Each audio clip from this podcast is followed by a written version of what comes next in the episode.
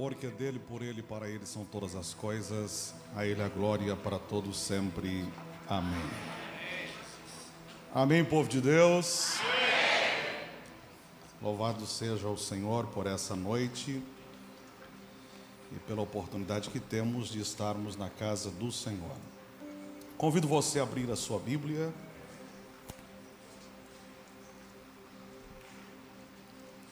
Primeiro livro de Samuel.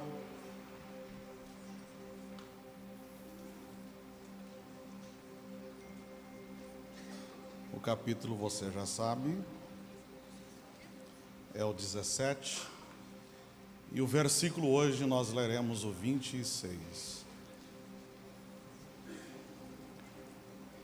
Quem achou, diga amém. Então Davi perguntou aos homens que estavam perto dele: O que será dado ao homem que matar esse filisteu e livrar Israel de tal afronta? E quem é esse filisteu incircunciso para afrontar os exércitos do Deus vivo? Quem é esse filisteu incircunciso para afrontar os exércitos do Deus vivo. Abençoada é a Sua palavra, Pai. Nós meditaremos na mesma nessa noite. Meditaremos sobre ela também. Portanto, fale ao nosso coração fale a nossa mente, fale a nossa alma, fale ao nosso espírito. E nos dê a direção que tu tens para nós nessa noite. Conduza-nos, ó Deus, não apenas em uma mais ministração, mas conduza-nos nessa noite a vencer os desafios que estamos enfrentando vá à nossa frente, como general de guerra, lutando por nós. Enquanto eu ministro a Sua palavra, que os anjos de Deus, os anjos do Senhor, que são ministros em favor da igreja e dos santos, que esses anjos estejam em batalha por nós.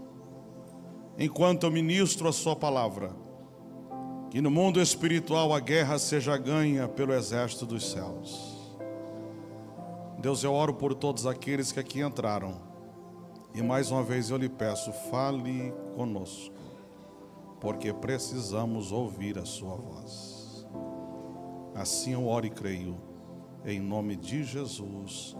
Amém e amém. Antes de tomar o seu assento, procure pelo menos umas três pessoas e diga para ela que o dia do gigante está com horário marcado para chegar. Diga para ela, o seu gigante está com os dias marcados.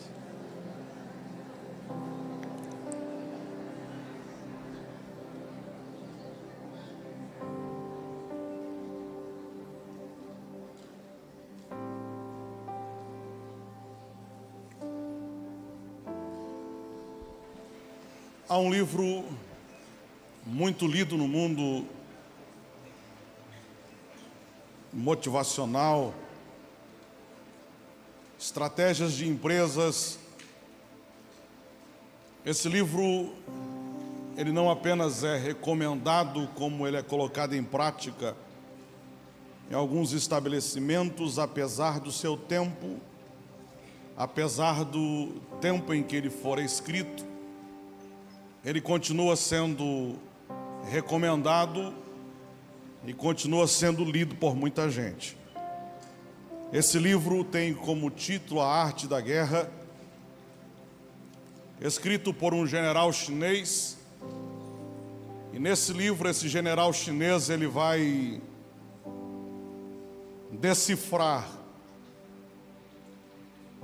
quais são as estratégias certas para se vencer uma batalha ou uma guerra. Dentre os pontos que são elencados neste livro, se destacam dois, e os dois pontos que o general que o escreveu vai destacar é que se eu quero vencer uma batalha, eu preciso ter conhecimento. E nesse campo do conhecimento, ele faz dois destaques. Eu preciso conhecer a mim mesmo, assim como eu também preciso conhecer o meu inimigo. Se eu quero vencer a batalha e os desafios da vida, eu preciso ter conhecimento. Não conhecer apenas o meu potencial, a minha capacidade, mas também conhecer o inimigo contra o qual eu estou lutando. Também ele destaca neste livro: se eu quero vencer as batalhas ou uma guerra, eu preciso ter planejamento, eu preciso projetar, planejar que tipo de armas eu irei usar, que tipo de terreno eu vou escolher para o combate. Sem planejamento não há guerra ganha. Sem conhecimento do inimigo também não há guerra ganha. Se eu quero vencer, existe uma série de princípios que eu preciso colocá-los em prática. Nós não vencemos de qualquer forma ou de qualquer maneira. Não se vence uma batalha só porque você levantou a mão e decidiu seguir Jesus. Não se vence uma batalha só porque você mudou de religião ou de igreja.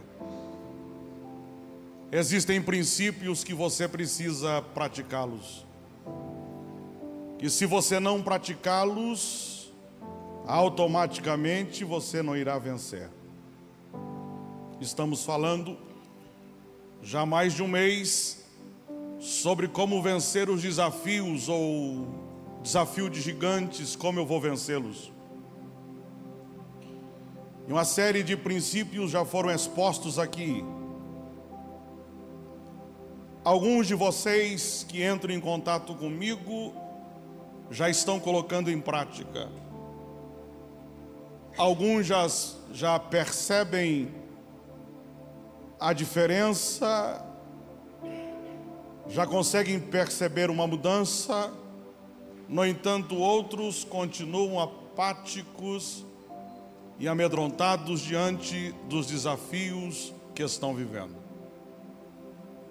O texto que nós lemos, que nós estamos há mais de um mês estudando, ele destaca o confronto de Davi com Golias. É a luta de todos os séculos. É a batalha mais conhecida de todas as batalhas e de todas as lutas, é a que mais tem destaque. E o texto nos diz que assim que Davi chega no campo de batalha, ele não vai para lutar, ele vai para socorrer os seus irmãos, levando alimento. Assim que ele chega, ele ouve falar sobre as recompensas que receberia aquele que derrubasse o gigante. Diante da proposta que ele recebe, ele entende que é capaz de derrubar o gigante, que é possível derrubar o gigante. E ele olha para o gigante e diz: Quem é este filisteu incircunciso para afrontar o Deus de Israel ou o Senhor dos exércitos? Quando Davi faz essa afirmação, ele está nos ensinando pelo menos mais três princípios e eu quero destacar aqui um, e se der tempo, dois, e se der tempo, três, e se não der tempo, eu encerro outro dia. O primeiro princípio que eu destaco nessa noite, se eu quero vencer os desafios da vida, eu preciso ter, assim como Davi teve, a percepção de que existem batalhas que não são naturais.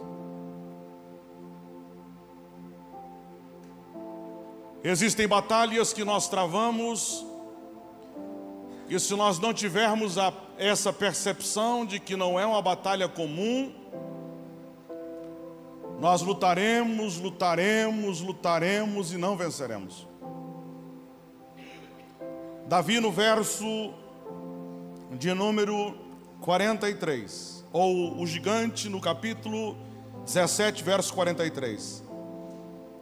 Ao olhar para Davi, diz o texto que ele debocha,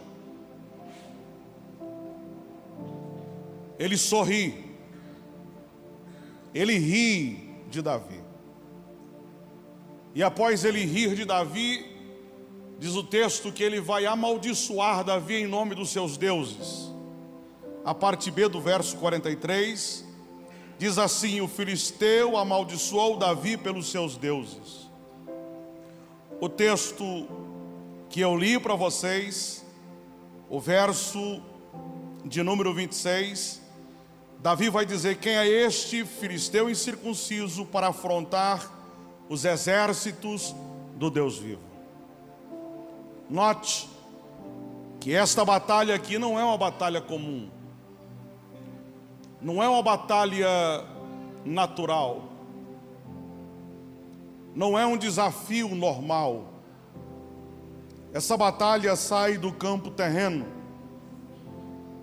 ela sai da atmosfera natural e ela vai para um outro campo. Não são duas pessoas que estão guerreando apenas. Não são duas nações que se envolveram em uma guerra.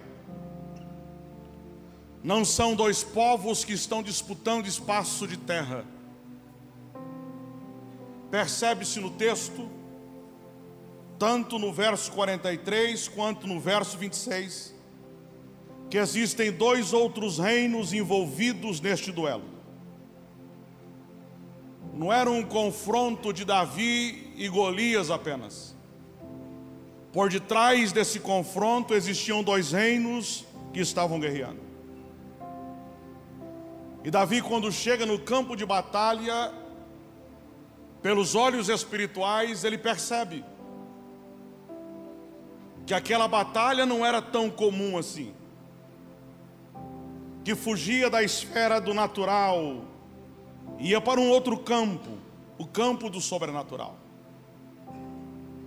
Davi tem olhos espirituais, e por isso, ao ver o gigante, ele diz assim: ele não está afrontando o exército de Israel, ele não está intimidando o exército de Israel, ele não está criando uma situação de confronto com Saul apenas. Esse cara aí ele está afrontando um outro exército. Um exército que não se percebe com os olhos, com os olhos naturais. Um exército que você não vê a olho nu. Ele percebe que esse gigante aqui está sendo usado pelo inimigo, pelo inimigo de Deus, para afrontar o próprio Deus. Pastor, o que o senhor quer nos ensinar nessa noite com relação a isso? É que existem guerras que você está travando, e que naturalmente você olha e você diz: é normal isso. Mas no intro da sua alma você entende que esta batalha não é tão comum como você imagina. Você percebe que esta guerra que você está inserido não é tão normal assim. Você entende que guerras, às vezes até parecidas a estas, ou a esta, você já enfrentou e você venceu naturalmente. Mas esta que você está enfrentando hoje, por mais bem preparado que você esteja, você não consegue vencê-la.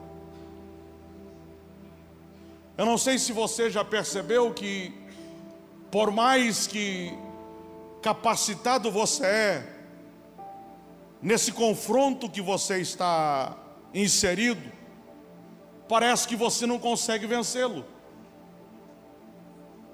Por mais que você se preparou para o duelo, percebe-se que esse duelo não é um duelo normal, porque você não vence.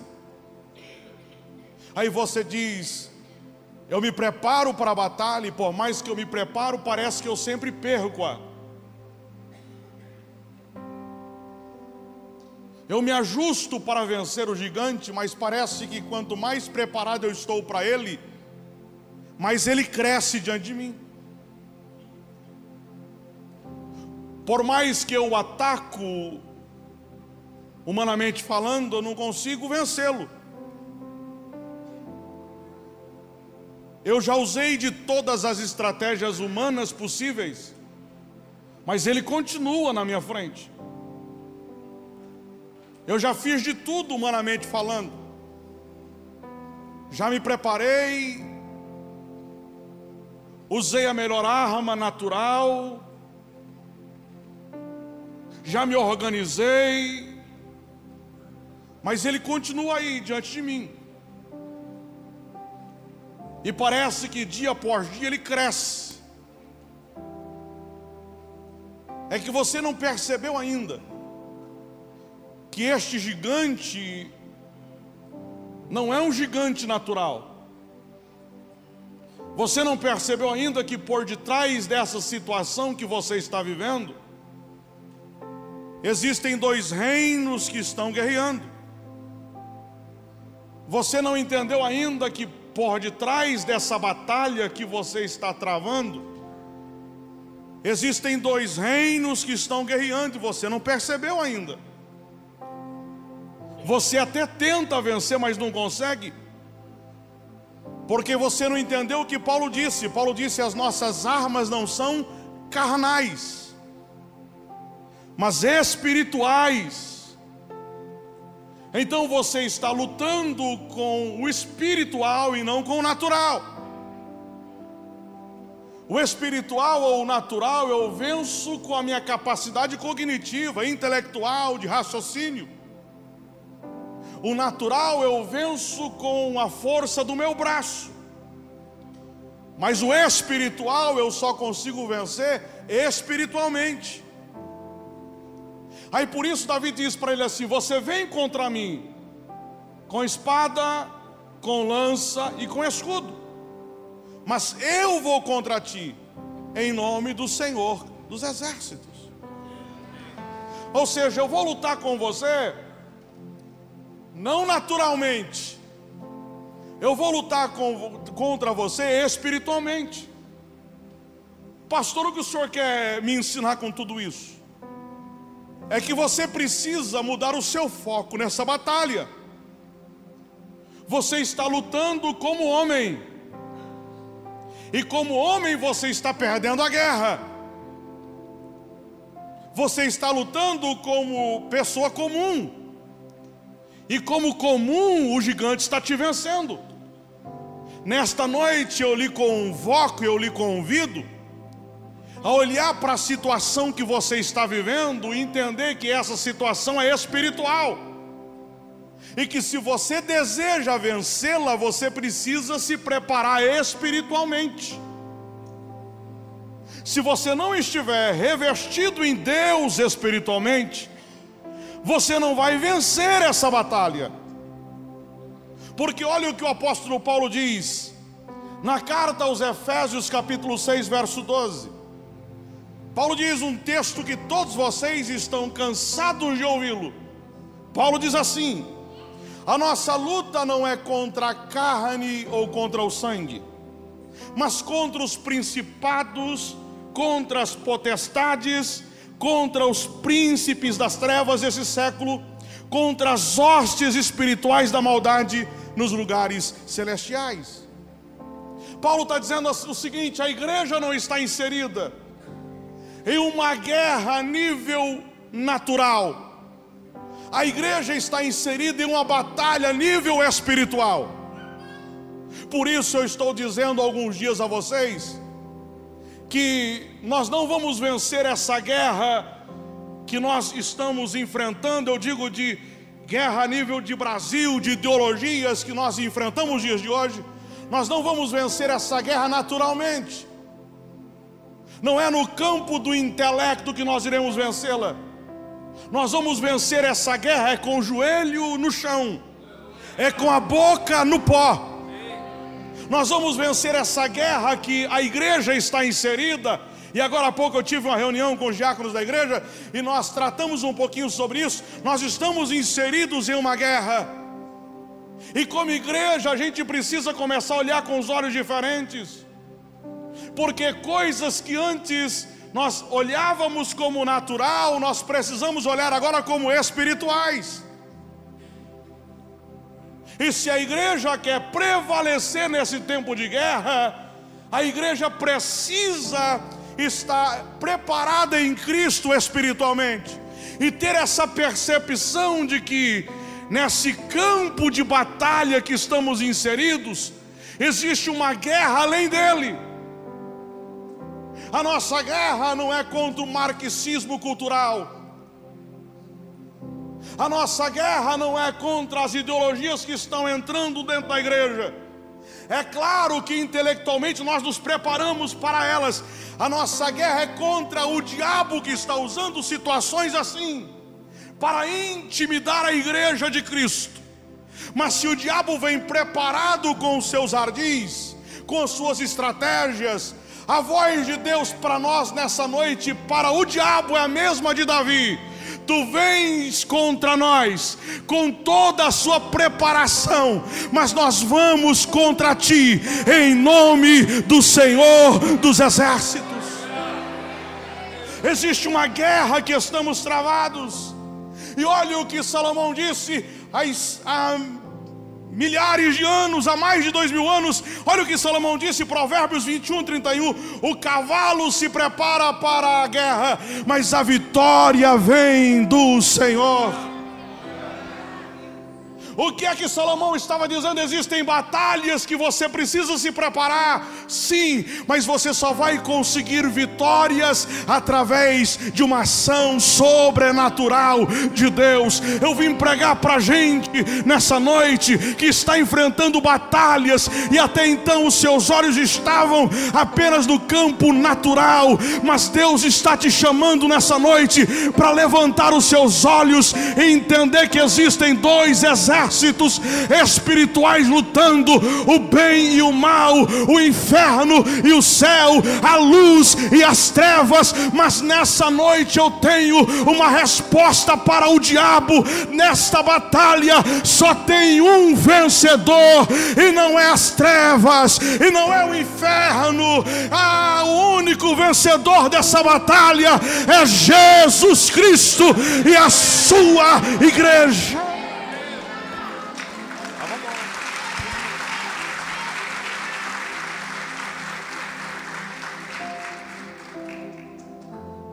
Olha para a pessoa que está ao seu lado e diga para ela: Você não entendeu que essa batalha que você está vivendo é espiritual?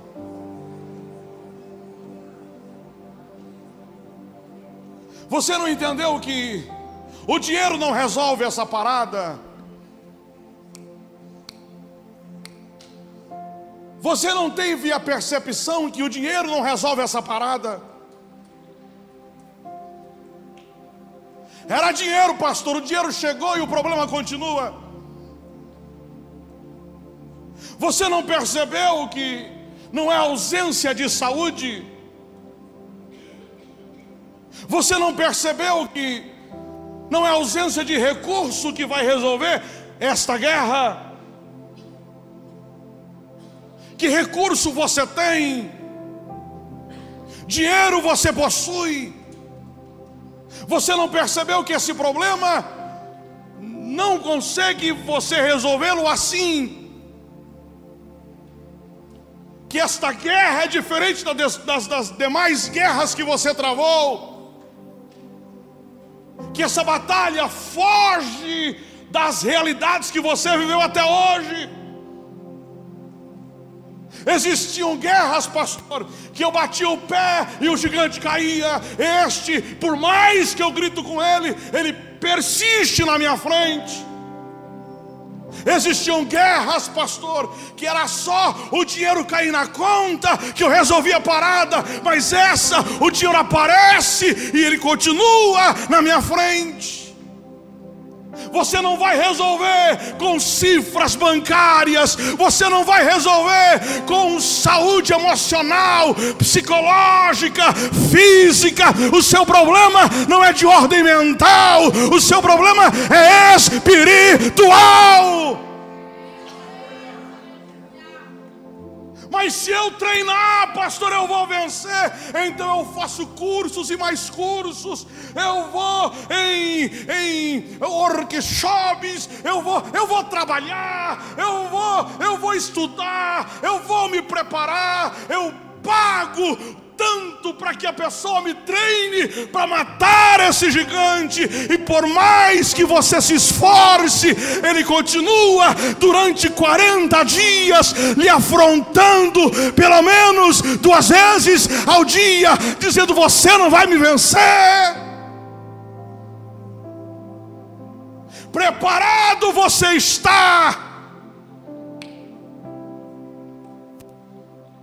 Capacidade você tem. Inteligente você é. Forças você possui. Capacidade cognitiva sobressai aos demais. Dinheiro está na conta, mas ele está aí na minha frente, afrontando minha família, afrontando meu casamento afrontando a minha vida, o que eu faço. Olhe para Ele nessa noite e diga para Ele: Eu vou contra ti, não mais na força da minha capacidade mental, emocional, intelectual. Eu vou contra ti, não mais na força do meu braço. Agora eu me levanto e eu vou contra ti em nome do Senhor dos Exércitos eu vou lhe enfrentar de forma diferente. Eu vou lhe enfrentar espiritualmente, porque espiritualmente eu vou te vencer. Diga assim comigo: existem guerras que se eu encarar como natural, eu perco. Provoque o irmão de novo e pergunte para ele: você, diga para ele, você não percebeu ainda que essa guerra é diferente?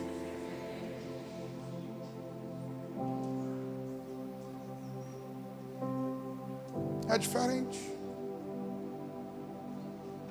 Olha o que Tiago diz no capítulo 4 de sua carta e no verso 7. Tiago ele abre um leque de uma batalha espiritual.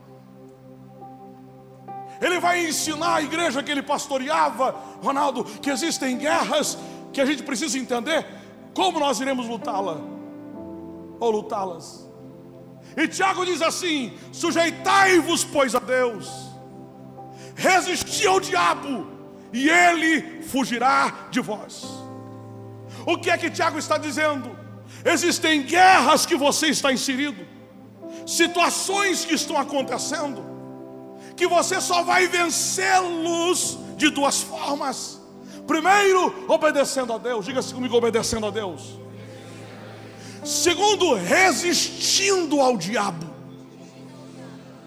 A palavra grega para resistência é você colocar o pé firme no chão. Faz assim comigo, firme no chão. Olha para o irmão e diga assim: daqui eu não saio, daqui ninguém me tira. Isso é resistência. O que é que o que é que Tiago está dizendo? Existem batalhas que você irá vencê-las se você obedecer a Deus, mas se você colocar o pé no chão, ficar firme e resistir ti. Resistir ao ataque do diabo. Qual que é o nosso grande problema? O diabo está te afrontando e você está fraco aí no banco, porque você não tem resistência. capacidade de resistir. Olha bem para a pessoa e eu vou encerrar porque é Santa Ceia. Dê aquele sorriso de crente que vence na segunda parede. Sorria, aquele sorriso de crente que vai vencer. Aí diga para ele assim: Você está se demonstrando fraco demais. Diga resistir ao diabo. Diga mais forte: resistir ao diabo. E ele fugirá de você.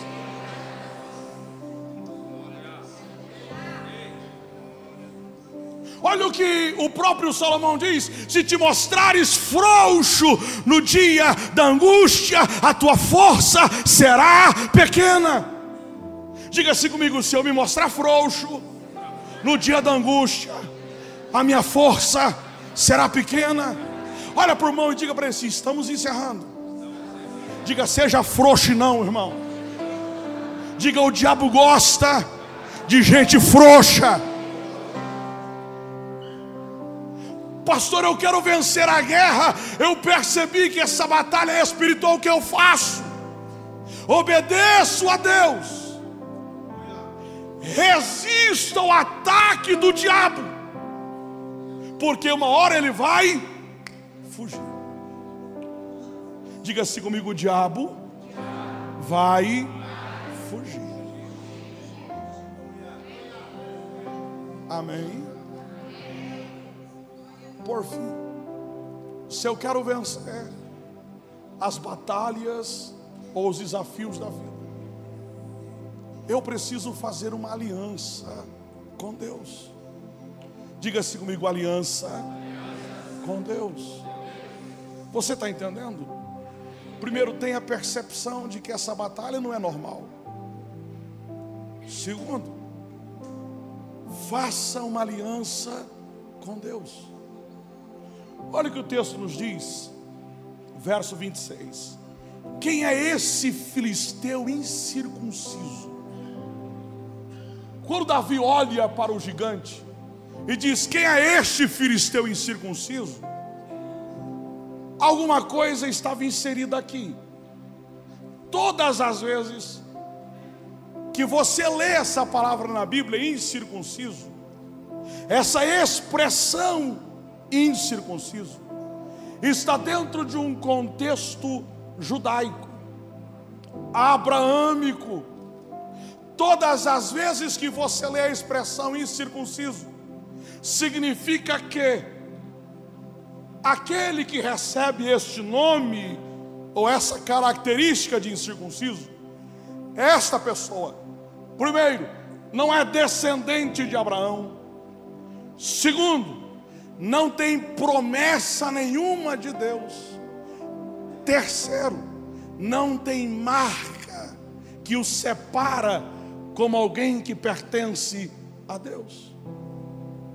Todas as vezes que você lê essa expressão incircunciso, você precisa trazer na sua mente a pessoa que recebe esta característica é alguém que não faz parte da descendência de Abraão, alguém que não tem promessa e alguém que não tem marca nenhuma que o caracteriza como alguém que pertence a Deus.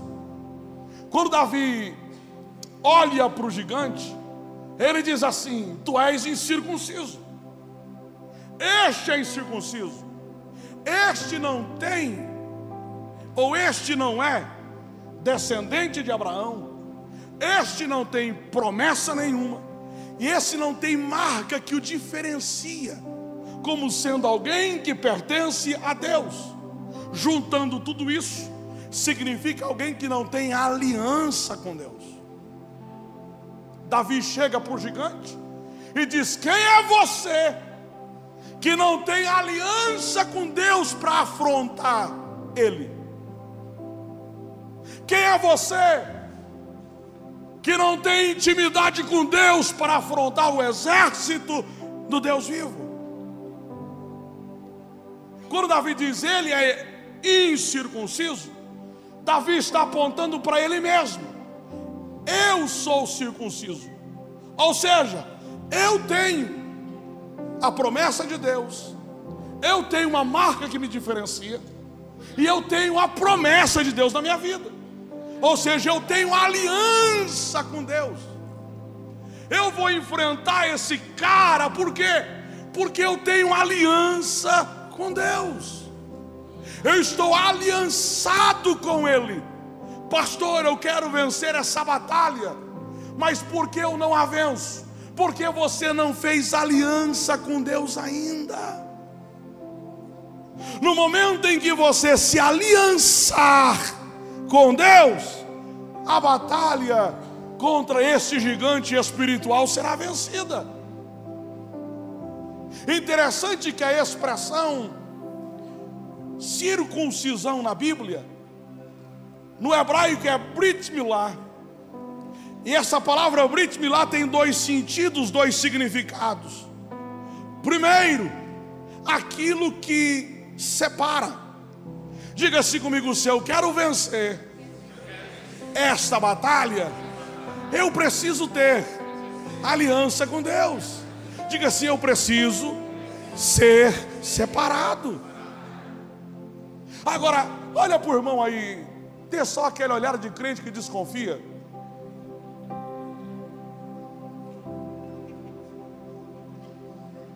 Parece que ele tem aliança com Deus ou não?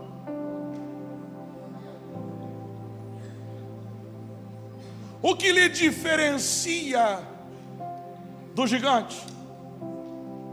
O que lhe faz ser diferente dele? Ó, não é a roupa que você usa, não é o comprimento de sua saia nem do seu cabelo. O que lhe diferencia do gigante não é o paletó que você põe para vir ao culto, não é o sapato bonito que lhe marca como que e te rotula como se fosse crente. O que lhe diferencia não é a Bíblia que você coloca debaixo do braço e vem para a igreja todo domingo à noite. O que lhe diferencia, até porque aliança com Deus não significa ser praticante de ritos religiosos e nem de dogmas de religião. Aliança com Deus não significa ser frequentador assíduo de um templo religioso, não. Aliança com Deus envolve três coisas: primeiro, um sentimento, segundo, um compromisso, e terceiro, uma marca.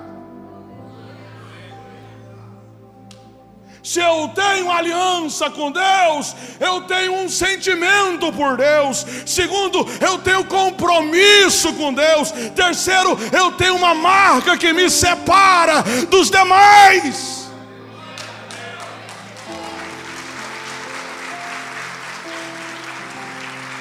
Por isso, Malaquias no capítulo 3, ele vai nos dizer: E outra vez vereis a diferença entre o justo e o ímpio, entre aquele que serve e o que não serve.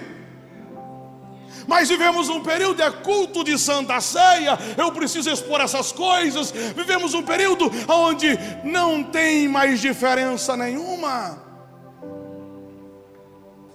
A pessoa apenas muda de religião ou de igreja. Ela toma um banho no batistério e acha que agora está bom. Não! Não é assim. Um dia deste, eu fui uma consulta, e quando eu disse que eu era pastor, ele, o rapaz, o médico, disse assim: Eu estou decepcionado. Eu disse: o senhor tem tantas razões para decep se decepcionar. Eu também já encontrei tantos médicos que eu me decepcionei com eles. Mas diga lá, qual que é a sua decepção? E ele começou a vomitar, a colocar para fora. Aí eu percebi que o problema dele não era a igreja não era a igreja em si não era o Deus que nós pregamos, o problema dele eram os frequentadores da igreja, que aqui dentro tem uma vida, mas lá fora tem outra. Que aqui levantam as mãos, mas lá fora as mãos estão sujas. Que aqui dentro abrem a boca para cantar, mas lá fora abrem a boca para amaldiçoar e xingar, e outra, e tem muitos que abrem a boca para fofocar.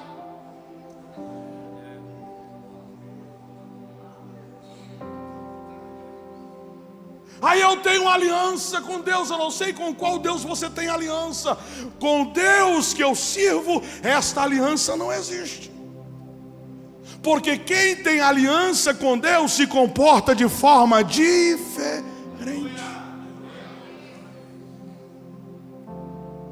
Quando Davi diz assim: que é este incircunciso? Davi fala da circuncisão, apostectomia. Eu não preciso entrar em detalhes. Davi está falando: eu tenho uma marca no meu corpo que me diferencia deste gigante. Ele não carrega marca nenhuma no corpo dele que o faz ser diferente. Eu não sei se você tem animal em sua casa ou na sua fazenda. Por muitos anos eu trabalhei mexendo com gado. E eu lembro que quando a gente queria marcar o animal, a gente pegava o ferro quente. Hoje é proibido, se fizer isso, o boi vai te processar. A gente pegava um ferro quente, e quando o ferro estava incandescente, em vermelho, pegando fogo, você chegava no lombo do animal e fazia assim, ó.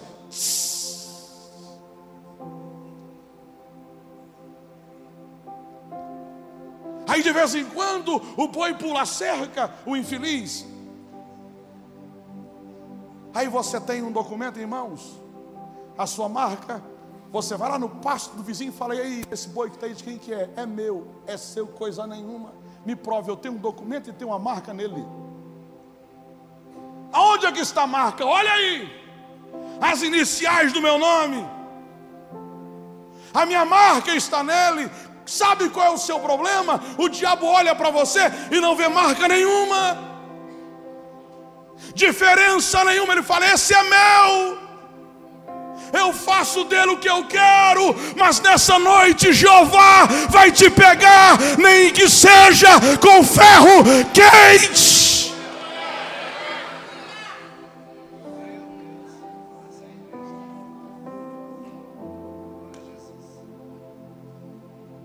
Aí, pastor Anderson, foi melhorando o negócio. Aí não precisava mais usar o ferro quente. Aí colocava um brinco. Tem uma máquina, chegava na orelha e doía, mas está marcado. Ninguém toca, ninguém mexe, porque aquilo tem dono. Seu problema é que todo mundo manda em você, menos Deus. Todo mundo acha que é dono de você, menos Deus. Nessa noite, Deus está dizendo: Eu quero fazer com você uma aliança.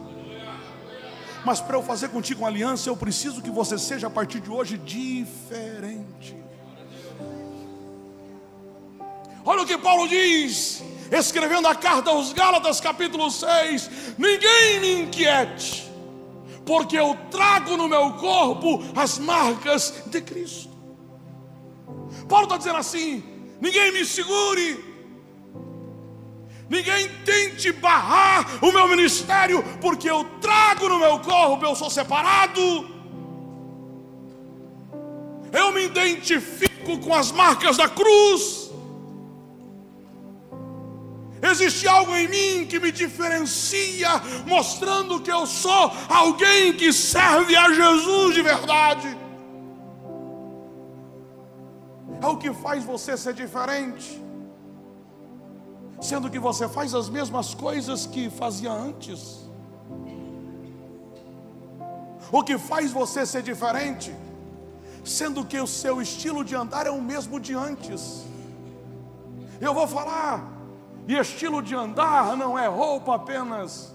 Estilo de andar não é cabelo como a gente falava lá atrás antes, não, não, não. Estilo de andar é comportamento é caráter, é atitude. Eu vim para a igreja, pastor. Eu fui batizado, mas continuo sendo um adúltero. Eu continuo sendo um beberrão. Eu continuo sendo um embrulhão. Eu compro e não pago. Eu, eu, não, eu tenho dívidas, mas eu pago quando Deus quiser. Eu não vou pagar, estou nem aí. Continuo embrulhando, enrolando, continuo atraindo, mentindo. Não, o Evangelho não é isso. Ter aliança com Deus é diferente. Não mais vivo eu, mas Cristo vive em mim. Quem mentia não mente mais. Quem roubava não rouba mais. Quem se prostituía não se prostitui mais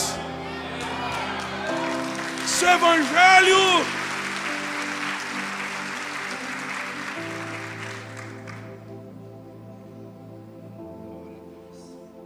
Pastor, mas ter aliança com Deus vale a pena? Vale a pena ter aliança com Deus? Mas não é renúncia?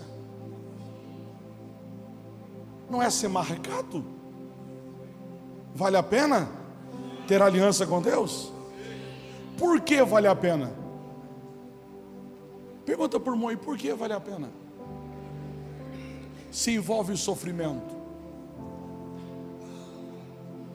Primeiro, porque todo aliançado será guardado por Deus. Diga assim comigo: todo aliançado será guardado por Deus.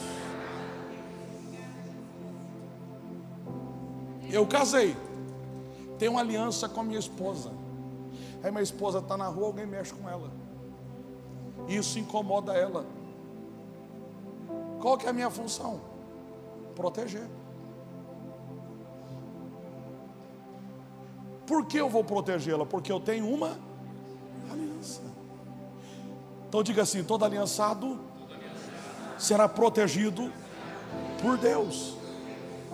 Por isso Davi diz: verso 26: Que é este incircunciso para afrontar os exércitos do Deus vivo. Davi está dizendo: esse cara afrontou a pessoa errada. Ele mexeu não com a nação, ele mexeu com o céu. E por ele ter mexido com o céu, existe exércitos que estão disponíveis para nós. Então, Catuca, irmão, estou encerrando. Diga para ele assim: mexe comigo, não, irmão. Diga assim, porque existem exércitos dos céus, todos preparados para me defender.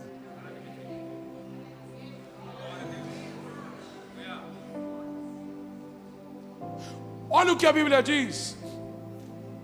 Deuteronômio capítulo 32, verso 10. Diz assim: Ele o encontrou, Israel, numa terra deserta, no ermo solitário, povoado por uivos, rodeou e cuidou dele, guardou como a menina dos seus olhos. Estufa o peito para dizer, diga assim: Eu sou a menina dos, dos olhos de Deus. Diga mais uma vez, diga assim: Eu sou a menina dos olhos de Deus. Pode tocar em qualquer parte do corpo, mas não consegue se tocar na menina dos olhos. Toca na mão, toca. Toca no pé, toca. E na menina dos olhos. Há um instinto natural de defesa hora que a pessoa vai levar o dedo para atingir os seus olhos, há uma defesa quase que inconsciente, os seus olhos fecham. Para que a menina dos olhos não sejam tocadas. O texto está nos dizendo que aquele que tem aliança com Deus, é impossível você tocar nele. Diga assim comigo: é impossível, tocar em mim e não mexer com Deus. De novo, olha por irmão com um olhar de orgulho e fala assim: toca em mim, não, irmão. Segundo, por que ter aliança com Deus? Primeiro, porque quem é aliançado é defendido. Segundo, porque quem tem aliança com Deus está imune a qualquer tipo de maldição. Olha o que a Bíblia diz no verso 43, o texto que eu li. Diz assim: E o filisteu, pelos seus deuses, amaldiçoou a Davi. O cara amaldiçoa a Davi, mas não vence Davi porque Deus não permite que a maldição se aproxime de quem tem aliança com Ele. Eu vou repetir isso aqui: Deus não permite que a maldição se aproxime de quem tem aliança com Ele. Fizeram mandinga contra mim, gastaram dinheiro à toa, costuraram meu nome na boca do sapo, coitado do sapo cavaram um buraco no cemitério enterraram meu nome. Coitado de quem cavou, perdeu tempo. Se você tem aliança com Deus, olha o que a Bíblia diz, Números 23, 23: contra ti não vale nenhum tipo de encantamento. Davi está fugindo de Absalão, de, de Absalão, o seu filho, e diz o texto que um tal de Simei ou Simeia pega terras e joga em Davi, e vai amaldiçoando Davi, e amaldiçoa Davi, e amaldiçoa Davi, e vai jogando terra. Aí o capitão de Davi, ele pega a espada e diz: Davi, me permita cortar a cabeça desse cara porque ele está lhe afrontando e lhe amaldiçoando. Davi disse: Deus vai transformar a maldição de hoje em bênção na minha vida. Pastores estão amaldiçoando a minha vida. Estou amaldiçoando a minha vida, estou aliançado com Deus, estou amaldiçoando a minha vida, meu casamento, meu trabalho, a minha empresa. Há uma notícia de Deus para você nesta noite, por mais que tentem te parar, não vão te paralisar. Quem Deus escolheu para ser uma bênção, jamais será amaldiçoado.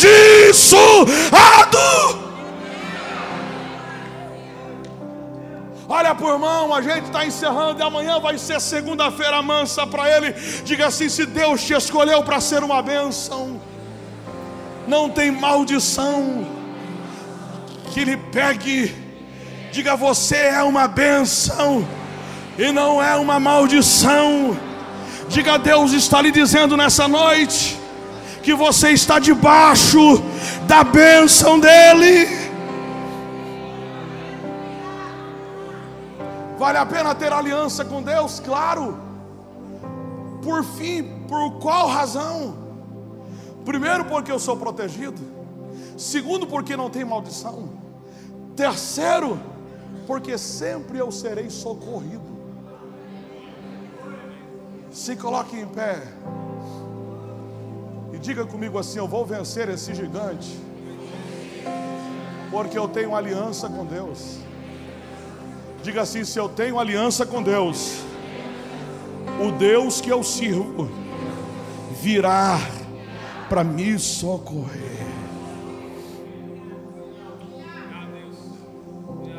Davi venceu o Golias, venceu. Como?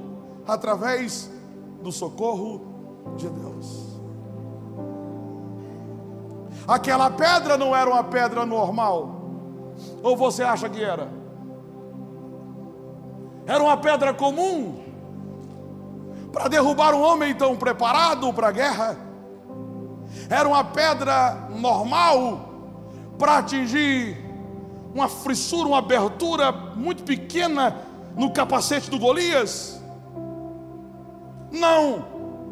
Davi venceu porque Deus socorreu Davi naquele dia. Você vai vencer essa batalha porque você tem aliança com Deus. E por você ter aliança com Deus, a qualquer momento ele se levantará do trono e vai dizer para o diabo: mexeu com ele, mexeu comigo, eu vou sair em defesa, em socorro dele ou dela.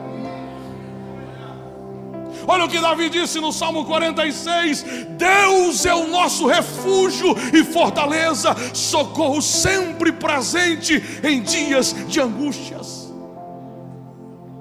Deus é o nosso refúgio e fortaleza, socorro sempre presente em dias de angústias. É interessante que existem duas palavras hebraicas para refúgio. E uma delas significa lugar aonde a leoa cuida dos seus filhotes. Davi, quando diz Deus é o meu refúgio, Davi está dizendo: quando eu passo por problemas, além de Deus me socorrer, Ele me esconde no lugar aonde é muito semelhante o lugar aonde a leoa guarda e esconde os seus filhotes.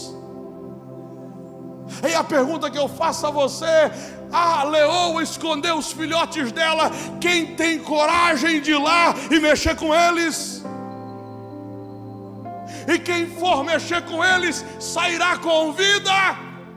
Não, ela vai matá-los, porque mexeu com o filhote que estava escondido Pastor, o que é que Deus está falando comigo nessa noite? Eu te guardei muito bem guardado, ninguém vai tocar em você e vai ficar assim, em branco, não, a conta chega.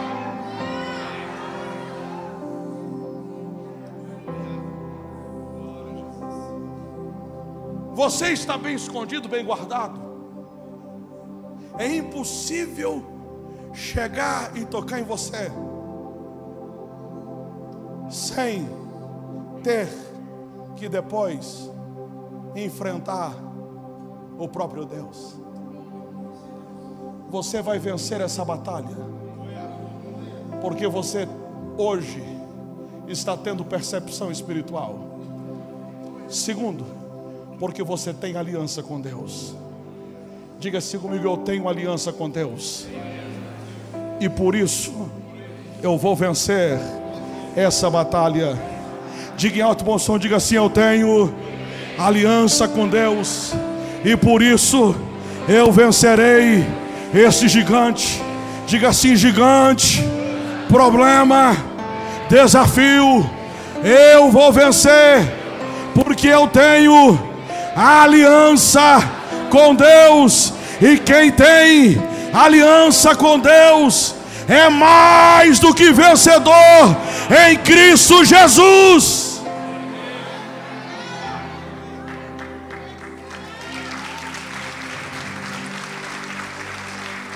Feche os seus olhos, por favor.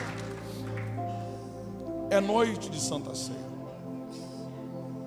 Mas eu preciso fazer um apelo a você que ainda não fez aliança com Deus, toda a igreja com os olhos fechados. Grupo de louvor já sobe para cantar. Você ainda não fez aliança com Deus. Para Deus, como você não fez aliança com Ele, você entende que Deus não tem compromisso nenhum com você. Porque Deus só tem compromisso com quem tem aliança com Ele. Pastor, nessa noite, eu quero fazer uma aliança com Deus. Eu quero sair deste culto aliançado com Ele. Eu não tenho aliança com Ele. E por isso existem batalhas que eu estou perdendo, porque eu sei que Deus só tem compromisso com quem tem compromisso com Ele, com quem tem aliança com Ele. Você quer nessa noite fazer uma aliança com Deus? Dê um sinal com a sua mão. Lá atrás uma pessoa, pode abaixar. Outra pessoa, duas pessoas. Terceira pessoa, quarta pessoa. Quinta pessoa. Sexta pessoa aqui. Pastor, eu não fiz aliança com Deus ainda, eu quero fazer hoje. Sétima pessoa. Cadê a oitava, oitava pessoa lá atrás? A nona pessoa, cadê a nona pessoa? Lá atrás, pode abaixar a mão. A décima pessoa lá atrás de verde. Tem a décima primeira pessoa que quer fazer uma aliança com Deus nessa noite. E vai dizer: a partir de hoje eu sei que Deus vai me defender, porque agora eu tenho compromisso com Ele, e Ele vai ter compromisso comigo. A décima primeira pessoa tem alguém? A décima segunda pessoa aqui pode abaixar a mão. A décima segunda pessoa. A décima segunda pessoa. Não tem. A décima terceira pessoa. Tem mais alguém? Seja rápido, não perca a oportunidade. A décima terceira pessoa tem. Tem. Tem. Tem. Pode abaixar a mão. A décima quarta. Tem o décimo quarto. A décima quarta pessoa. Você que levantou a sua mão, eu quero fazer uma oração especial por você. Eu não quero te expor, eu só quero orar com você. Eu lhe convido para vir aqui à frente, bem rápido. Toda a igreja com os olhos fechados, vem aqui à frente. Você que levantou a mão, vem à frente.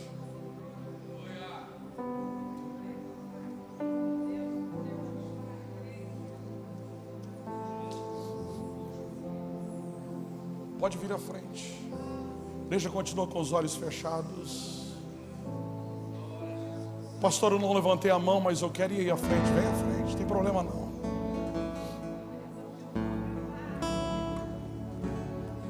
Tem mais gente?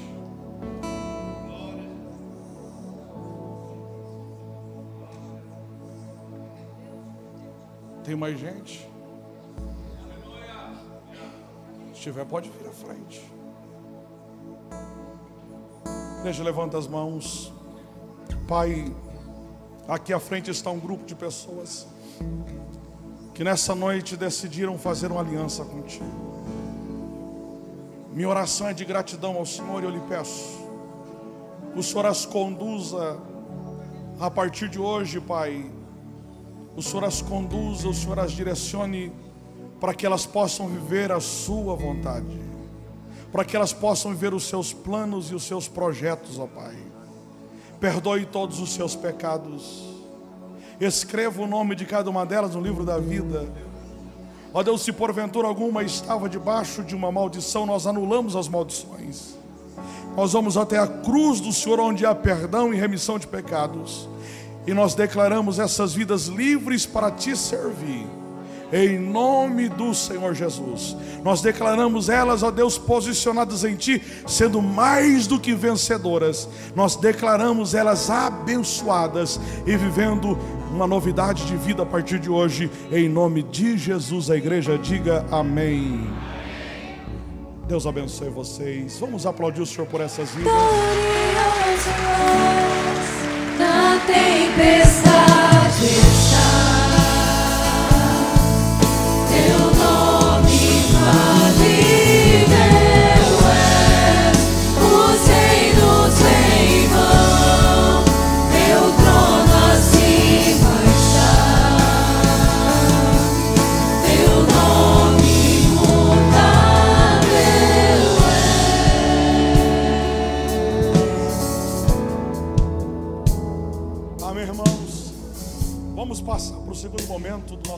à Santa Ceia do Senhor. Todos aqueles que pegaram o cálice, pegaram o pão. Todos vocês conhecem o texto de 1 Coríntios, capítulo 12.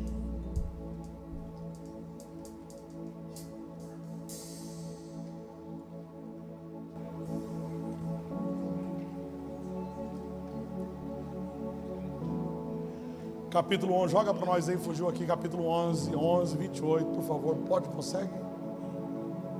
1 Coríntios 11.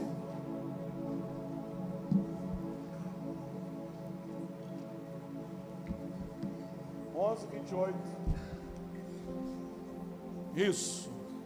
Examine-se cada um a si mesmo. Então coma do pão e beba do cálice. Examine-se pois, cada um a si mesmo. Diga assim: examine-se, cada um a si mesmo.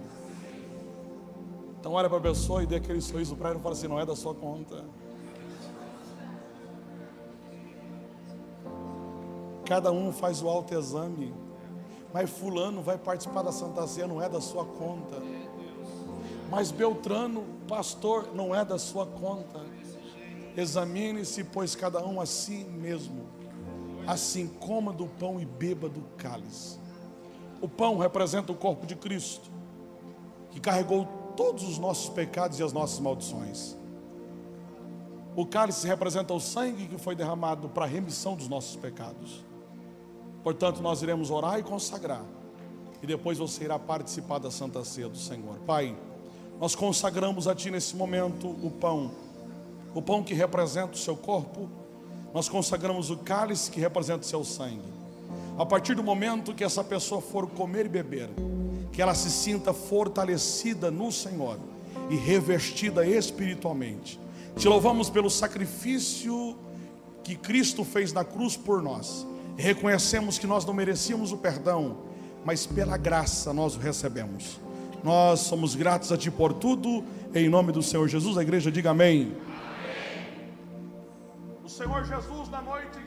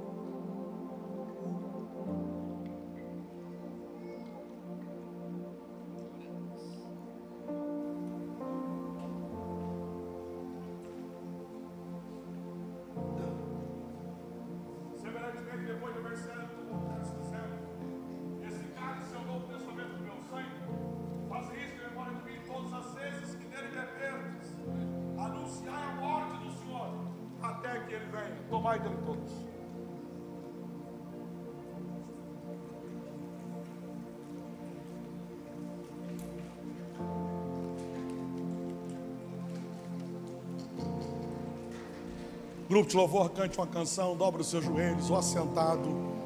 Grupo de louvor vai cantar o refrão de uma canção e você vai fazer a sua oração de gratidão a Deus. Esse é o meu respirar.